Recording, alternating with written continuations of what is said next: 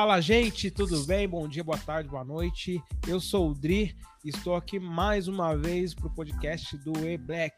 E hoje está comigo a minha amiga Soraya. Tudo bem, Soraya? E aí, Dri, tudo bem, amor? Mais um dia. Mais um Bora dia. Lá. Nós fizemos um podcast muito bacana sobre feminismo, sobre Big Brother. Eu vou deixar o link aqui depois para quem não escutou, escutar, porque vale muito a pena. E eu tô com meu brother Ogan. Tudo bem, Ogan? Primeira vez participando aí com a gente. Primeira vez, salve Dri, salve Soraya. Muito obrigado pela oportunidade. É isso aí. E hoje a gente vai falar sobre um mundo pós-coronavírus. O que, que a gente está esperando, o que, que pode acontecer, é, quais são as previsões. Então, o bate-papo hoje vai ser um pouco futurista, né? É, vou começar contigo, Soraya. Tem algum efeito dessa, dessa pandemia é, fora da área da saúde que você já está sentindo, no ambiente que você vive, com seus amigos, com as pessoas?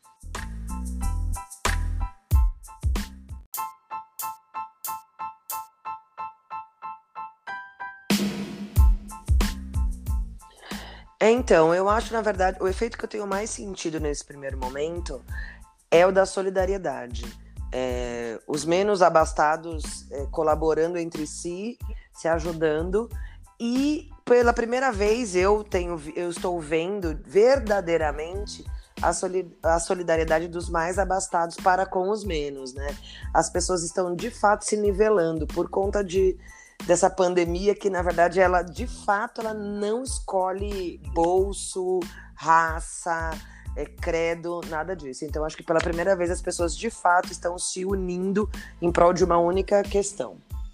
Legal. E tu, Ogan, o que, que você tem visto?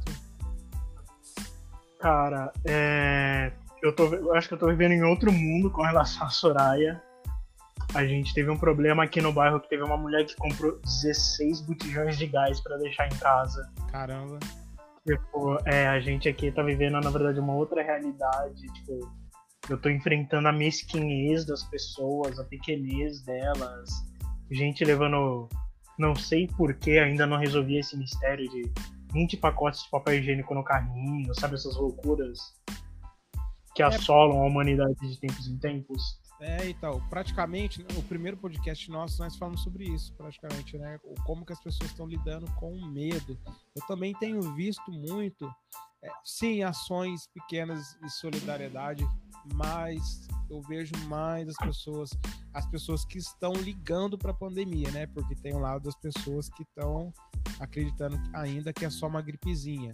Então, é, sim, de é. lado. E essas pessoas já não estão sendo solidárias.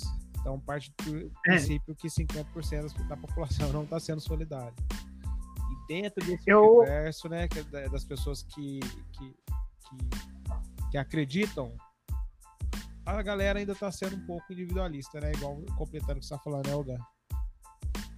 É, só para completar, é, eu acredito que pelo menos do meu lado aqui a coisa tá muito ainda 50 a 50 então eu tenho visto umas, umas ações sociais muito boas, assim, de comprar sabonete, álcool em gel para pessoas em situações de rua, ou para o pessoal que é carroceiro, sabe, que faz recolhe, essas coisas. E pagamento de refeição para o pessoal no Bom Prato. Foram as duas ações assim que mais me tocaram no, no, nas últimas semanas. Uhum. Então nem tudo está, nem tudo está perdido. É, é justamente. É justamente esse o meu olhar. Ah, legal. vou contar pra vocês o que rolou aqui na minha cidade. Eu sou, pra quem não sabe, sou do interior do, do estado de São Paulo, sou do Paraíba. E o pessoal liberou a feira de rua, que vocês acreditam? Ontem teve feira de rua aqui. E a população lotou e aconteceu esse fenômeno que o Ogan falou, de gente desesperada para comprar. Então eles deixaram o, a prevenção contra o coronavírus para tentar comprar o máximo de coisas é, que eles conseguiam na, na, na feira e esqueceram do, das proteções, da, do álcool em gel, da máscara, lotou a feira, lotou de um jeito que você fica até assustado em tempos de pandemia, né? Então é realmente complicado.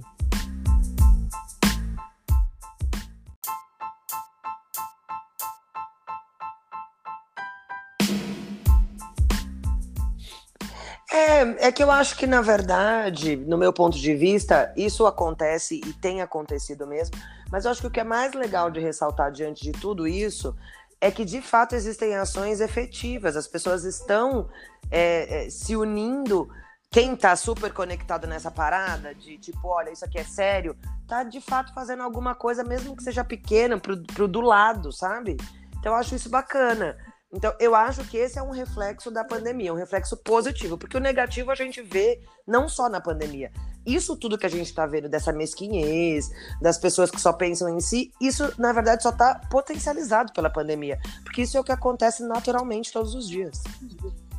Não, com certeza. E tem uma ação muito legal, até do, do Renê, do Voz da Comunidade lá no Rio de Janeiro, vocês, vocês conhecem, o pessoal da comunidade, eles têm feito. É, recolhendo doações para pessoas que estão precisando de sabonete, papel higiênico. Então, realmente desperta assim um pouco o lado solidário das pessoas, né? E em relação a, a outros setores, como na música, na economia, o que vocês têm visto, que vocês estão sentindo aí, que já é reflexo da pandemia é, no, no ambiente que vocês vivem? É, então, por exemplo, eu tenho percebido, é, eu como sou uma pessoa da moda, eu tenho percebido, na verdade, as pessoas com um pouco mais de consciência de utilização das coisas, sabe? De reutilização. Então essa coisa, essa coisa de politicamente correto, da gente de poupar os recursos, de reaproveitar as roupas, de reorganizar essas questões estão, estão mais é, afloradas. Assim. Eu acho que para a moda, por exemplo, isso vai ser um grande divisor de águas, porque a gente vem de uma questão de sustentabilidade que vem gatinhando e eu acho que essa pandemia ela dá um boom nisso que faz com que a gente de fato repense a maneira como a gente consome as coisas, principalmente moda. Legal. E você, Ogan? Eu vou falar da, das áreas que eu mais atuo, né? Que é literatura e publicidade. Pra ser honesto, a publicidade eu não vi a publicidade parar. Na verdade, ela tá mais ativa do que nunca. É, tem muita publicidade ativista, assim, conscientizando as pessoas, é, lutando por aquilo que é certo. As, as, marcas, para o bem ou para o mal, estão se posicionando, né, com relação a, ao Covid aí. É, claro, tem, tem sempre aqueles dois pontos. A marca, ela se posiciona, mas ela também quer ganhar alguma coisa em cima, né? É, com certeza. Então eles, então eles dão com uma mão para apresentar o produto para a outra. Olha, nós somos uma super confecção, a maior confecção do mundo, mas a gente está fazendo máscara para as pessoas. Nós somos a maior cervejaria da América Latina, mas nós estamos fazendo álcool em gel. Mas seria uma, aí, uma propaganda hum? mais informativa, né? Mais consciente, é, assim, não só querendo é, vender o produto em si, né? É, uma coisa que eu percebi é, foi o que a, que a Soraya falou. As pessoas estão muito críticas. Então, as empresas que ela, elas estão indo na onda só para se aparecerem, só para tentarem vender, elas estão se dando mal. Exatamente. A gente está numa, a gente tá numa posição assim que está muito, muito crítica. É igual os famosos. Os famosos hoje postando foto de ai, fiz faxina na minha casa. Ai, hoje eu lavei meu carro. Gente, é o mínimo que você tem a obrigação de fazer. Com certeza. Tem vergonha? Você deveria ter, você deveria ter vergonha de postar uma coisa assim na, na sua timeline, pagando de quem está com dificuldade para passar por essa crise. Você não está. Entendeu? É, e fala abertamente, assim, tá apontando dedos. Mas as marcas também têm que tomar muito cuidado com isso, da maneira que elas se posicionam. Elas têm que se posicionar de maneira consciente, porque tem gente morrendo. A gente ainda não teve, assim, eu acredito, pelo menos o grande boom do Covid no Brasil. E a gente está naquela situação que a gente não sabe que horas que ele vem, mas parece que ele está ali. E aí a, as guardas estão se baixando. É. Foi, foi como o Odri comentou, é, liberaram a feira de rua na cidade. Cara, é, essas projeções do Atila estão, estavam corretas, estão corretas. Quem sou eu para questionar, enfim, qualquer especialista na área, mas se as previsões dele estão corretas, é, eu não sei se a gente vai parar em um milhão de infectados ou de mortos, não. Porque eu tenho visto essas feiras livres lotadas aqui no bairro, teve feira também, estava cheia. Sabe, igrejas cheias, é, aglomerações, festas, os nossos vizinhos estavam dando festa, a igreja estava dando culto a semana inteira.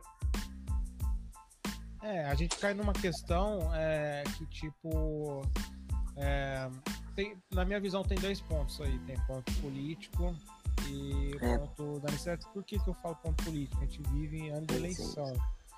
Vocês acreditam que qualquer candidato que está almejando a reeleição ou que quer ser prefeito ou vereador vai ter coragem de, de tomar uma medida assim. castrativa? Você entendeu? Você acha que algum candidato que quer reeleger, sabendo porque sim, as pessoas precisam se alimentar, precisam comer, mas antes de tudo, ela precisa dar valor à vida, né? E aí, eu vou criar um, um, uma medida que vai fechar comércio, mas que vai salvar a vida, ou eu vou dar o direito das pessoas fazerem o que elas quiserem e se elas é, se contaminarem, o problema delas. É, eu acho que meio que fica tudo meio que a bel prazer mesmo, né? Porque são duas questões muito sérias. E só que assim, como a gente nunca morreu, né? A gente não Sim. sabe como é. Mas a gente sabe como é passar fome, como é não ter grana, como é sentir a escassez desse ou daquele, daquela situação. Então a gente meio que tá muito mais preocupado em não passar fome, né? Ai, não, não posso passar fome, vou morrer de fome. Mas não se, não se atém que pode morrer por conta do Covid. Então, assim, é, a gente fica pensando, ah, o comércio precisa girar, as coisas precisam, precisa pagar contas, as coisas precisam acontecer. Sim, elas precisam. Mas para isso precisa estar tá todo mundo ok, precisa estar tá todo mundo vivo. Parece uma grande bobagem? Parece, porque é muito distante do que a gente vive, essa, essa condição de morte, né? Então, acho que as pessoas não. Eu, eu acho que é por isso que a gente fica meio que dividido verdadeiramente entre a questão de salvar a nossa vida ou salvar as nossa, o, nosso nome limpo, né? Vamos dizer assim. É, é, praticamente a gente tem medo só do que a gente conhece, seria isso, né? Exatamente, exatamente. Então tá todo mundo meio que minimizando a questão da, do Covid, minimizando essa questão da morte. Haja visto porque a gente vem aí de uma questão política de um presidente que também reforça isso, que, ao meu ponto de vista, independente de qualquer, de qualquer partido, é uma questão totalmente apartidária, é uma questão de vida, né? Eu acho que ele é completamente é, irresponsável em dar essas declarações. Ele e as pessoas que, os, que o rodeiam, que não conseguem contê-lo neste momento difícil né? E eu porque eu parto do princípio assim, se a gente não tem algo positivo para falar, é melhor que a gente se cale. E neste momento é melhor que ele fique calado, porque acho que todo mundo já conseguiu perceber o quanto de insanidade existe nas falas dele. Então acho que é, fica um pouco mais difícil para a gente é, conseguir tocar isso dessa maneira. Entendi. Ô, Gun, tem uma pergunta para você aí. Você falou de publicidade.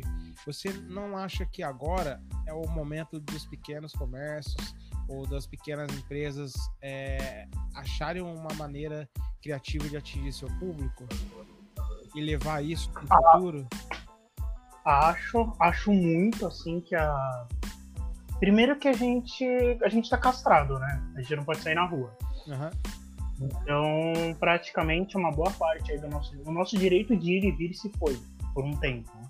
E teoricamente, teoricamente, por um bem maior, vamos acreditar né, nisso, de que teorias da conspiração à parte, não existe uma grande conspiração chinesa-americana para dominar o mundo ou coisa parecida. Sim. É, piadas à parte, tá? Tipo, eu não duvido de mais nada no mundo, pra ser honesto. Então, se de repente alguém descobrisse, olha, realmente é uma teoria da conspiração, eu ia olhar e falar, ah, nossa, nem é surpresa mais. Uh, mas brincadeiras à parte, uh, eu acho que sim.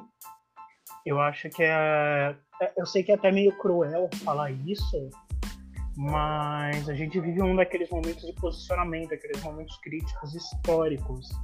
Os coaches falam muito disso, apesar das vezes eu não concordar, mas de você saber sair de uma crise, olhar de uma nova maneira para uma situação e as empresas hoje que souberem se posicionar, que elas souberem cair na graça do público, eu acredito que elas conseguem passar por essa crise. Por que, que eu estou falando isso? E eu tenho algum, algumas, alguns estudos que eu vi aí que foram muito disso.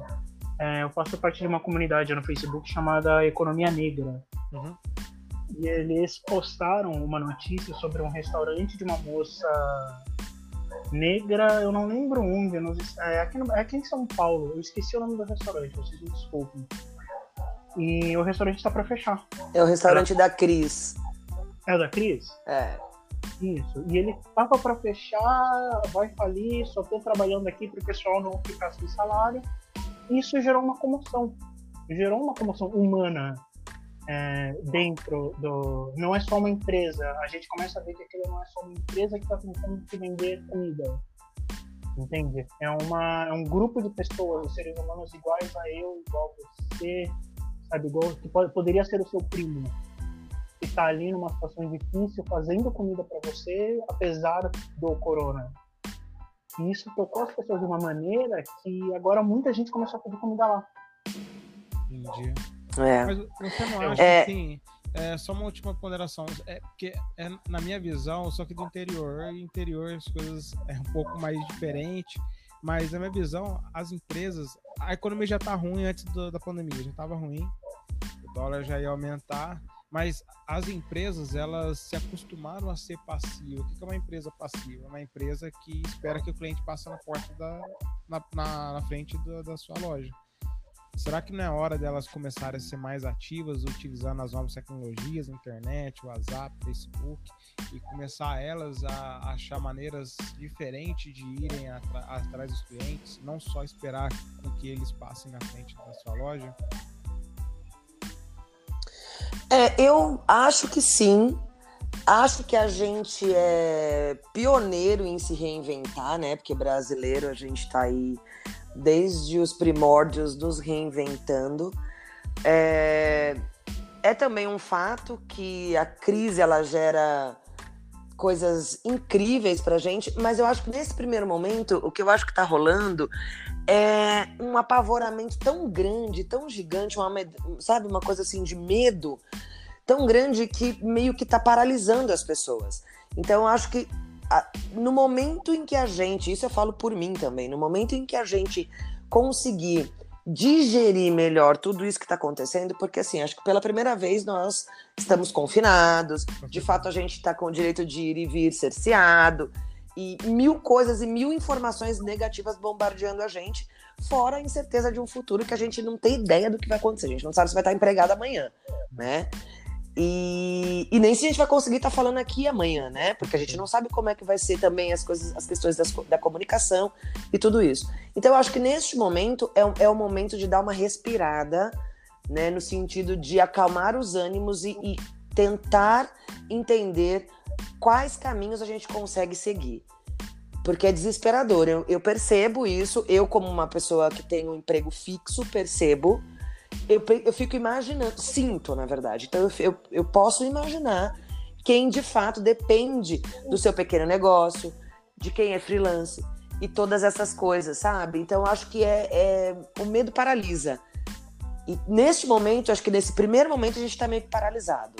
E quem está conseguindo sair dessa letargia aí e enxergar que, que há vida após Covid é, tá conseguindo se reinventar primeiro, tá conseguindo achar saídas primeiro. Mas eu acho que no- daqui a pouco tempo todo mundo vai conseguir, vai virar tão natural essa questão que a gente está vivendo agora, porque a gente tem esse, esse dom também, e aí a gente vai conseguir enxergar melhores caminhos. Legal. O Gan, você quer ponderar alguma coisa? Eu achei muito interessante essa observação da Soraya. É, eu tive alguns amigos que na primeira semana eles entraram nessa crise do, de pânico, né? Foi um pânico gerado, insta, instalado assim na sociedade como um todo, que as pessoas simplesmente travaram na primeira semana e aí não sabe se sa a, a situação era, eu não sei se eu saio e morro, não sei se eu fico e morro de fome E morro, é verdade. entendeu? Pô, o que que eu escolho, né? E aí a gente, as pessoas entraram nessa pira, assim, de que se você ficar, o sistema econômico vai ruir daqui a um mês a gente vai virar de Mad Max. É verdade. Se você sair, Verdade. você você vai ser infectado e a gente vai virar Walking Dead. É, tem Pô, que ter. tem virou que uma ter o- loucura. tem que ter, saber dosar as coisas, né? né? Não extremo nem pros dois lados, nem pra, para você sair ser infectado a qualquer momento ou você ou ficar preso em casa sem ver a luz do sol também, né, cara? Exato, mas é que as pessoas elas não conseguiram chegar no meio termo, né? E a gente abria as redes sociais, essas redes sociais eram uma tempestade de notícias ruins, é, contadores de vítimas, é, estão empilhando corpos na Espanha e na Itália, e a gente olhou aquilo e falou, cara, a gente vai morrer. Sim. Acabou a sociedade acabou a sociedade ocidental, talvez oriental também. Exatamente. Né? Desesperador. Eu, eu, eu acho assim é, que eu... Tenho, eu tenho um primo que tá no Canadá hoje, né?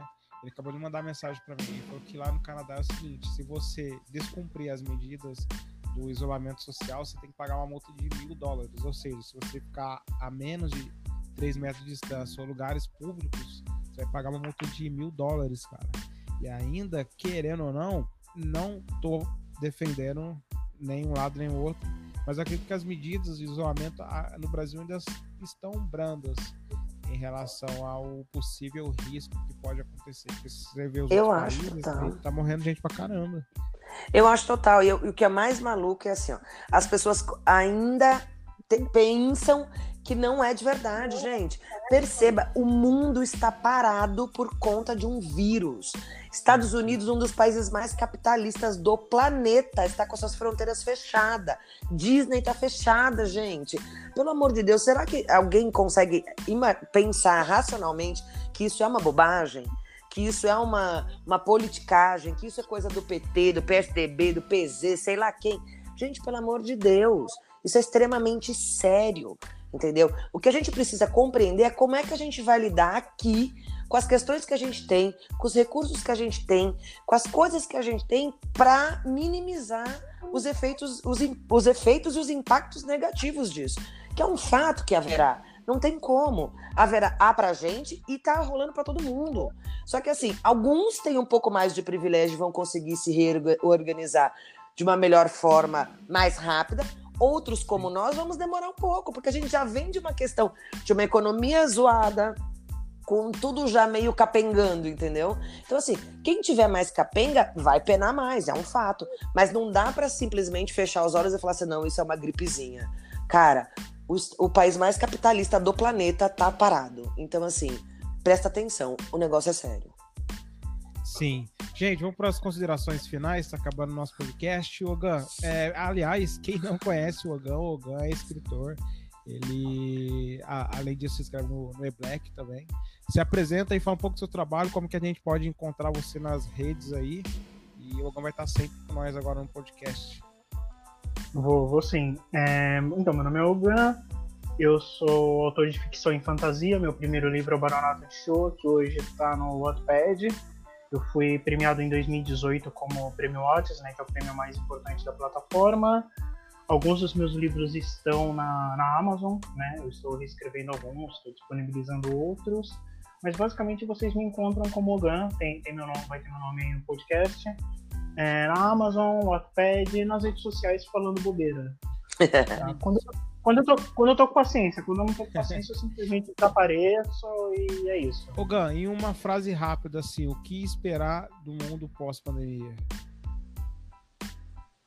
Se eu pudesse pedir para algo, eu queria pedir, eu pediria para vocês, para todos, é, o que esperar após pandemia, esperem o melhor de cada um. É vou, ser, vou, ser, vou ser otimista, sempre. Legal. A gente tá aqui também com a, com a minha amiga Soraya, a locutora do E-Black, essa voz de Soraya, considerações finais, tem alguma coisa para falar? Bom, as minhas considerações finais são para que a gente parta do princípio que viver é mais importante do que sobreviver. Então, que a gente faça o melhor que a gente pode fazer por nós e pelos outros que eu acho que só assim a gente consegue é, transpor essa barreira aí da pandemia, tudo, todo o caos que essa pandemia está causando. E se eu pudesse dizer algo para amanhã, né, um, um futuro bem próximo, é que sejamos mais unidos, porque é só a nossa união que vai fazer com que a gente se reerga pós-Covid. É isso aí, obrigado a todos que que escutaram o nosso podcast. Obrigado, Soraya. Obrigado, Gan. Foi um prazer ter vocês aqui. É, eu tenho um recado para quem está aí esperando passar toda essa situação. É, acredite sempre na, nas informações que vêm de fontes confiáveis. É, desconfie de, de tudo também, critique, pesquise, analise e vamos seguir aí com fé que tudo vai dar certo. Ubuntu a todos. Obrigado, ótimo dia, ótima noite, ótima tarde. Até o nosso próximo podcast. Valeu, galera. Até já. Valeu, obrigado.